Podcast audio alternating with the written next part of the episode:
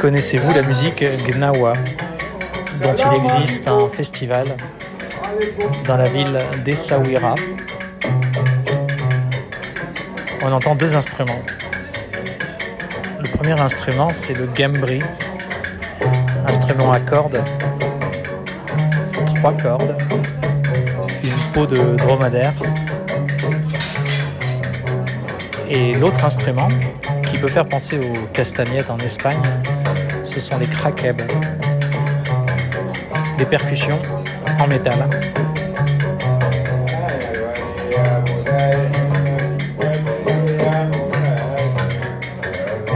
Il y a un effet trance dans la musique, quelque chose d'hypnotisant.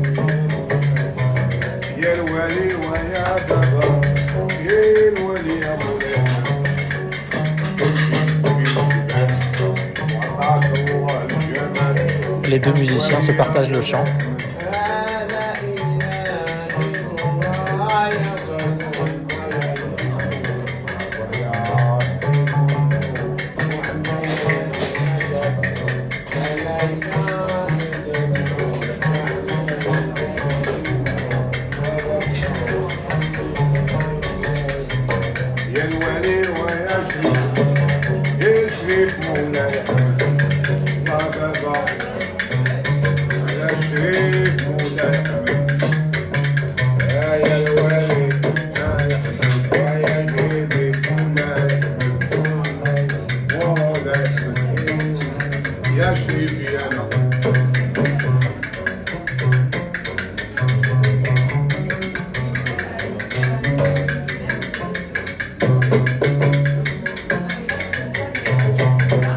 Différents textes sur cette musique, notamment des textes qui disent que cette musique gnawa a été inventée par des descendants d'esclaves noirs au Maghreb.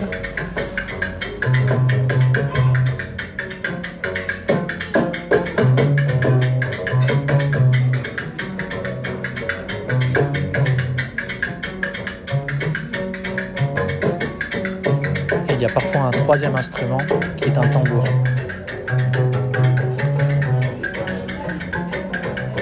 Vous laisse avec les deux musiciens. Il y a un café qui attend un des musiciens.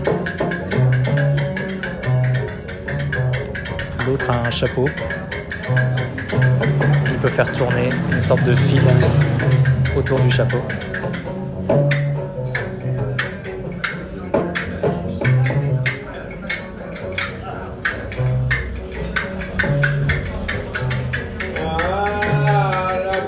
Comme un hélicoptère.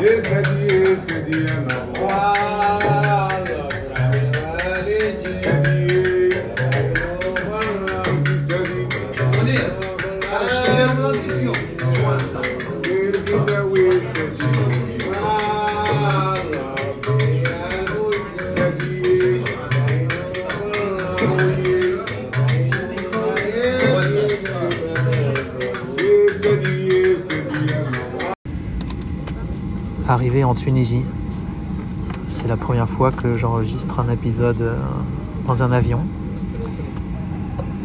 L'avion qui a décollé de Casablanca, aéroport Mohamed V, et atterri à Tunis. Euh, cet avion vient de passer euh, bah, juste à côté des côtes tunisiennes et euh, on voyait des maisons blanches. Ça m'a fait penser au livre Noces de Camus, euh, qui parle surtout euh, de la côte algérienne, mes souvenirs sont bons.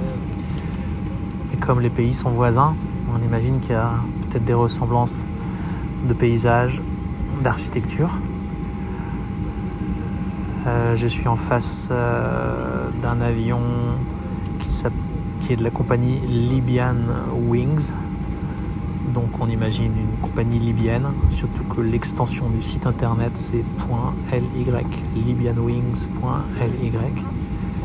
Et la Libye, euh, ça m'évoque euh, Kadhafi, ça évoque des situations sûrement très compliqué pour les migrants qui transitent par la Libye.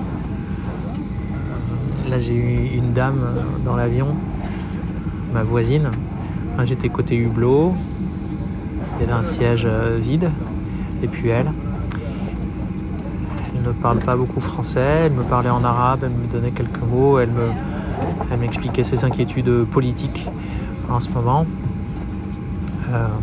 en Tunisie.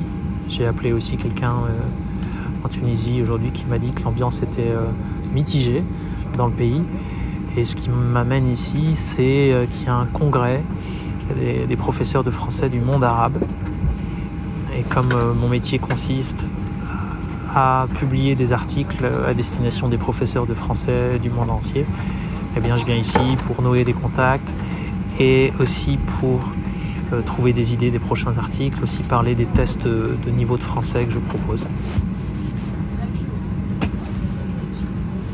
Donc dans la même journée, un départ ce matin à Rabat en train, Rabat-Ville.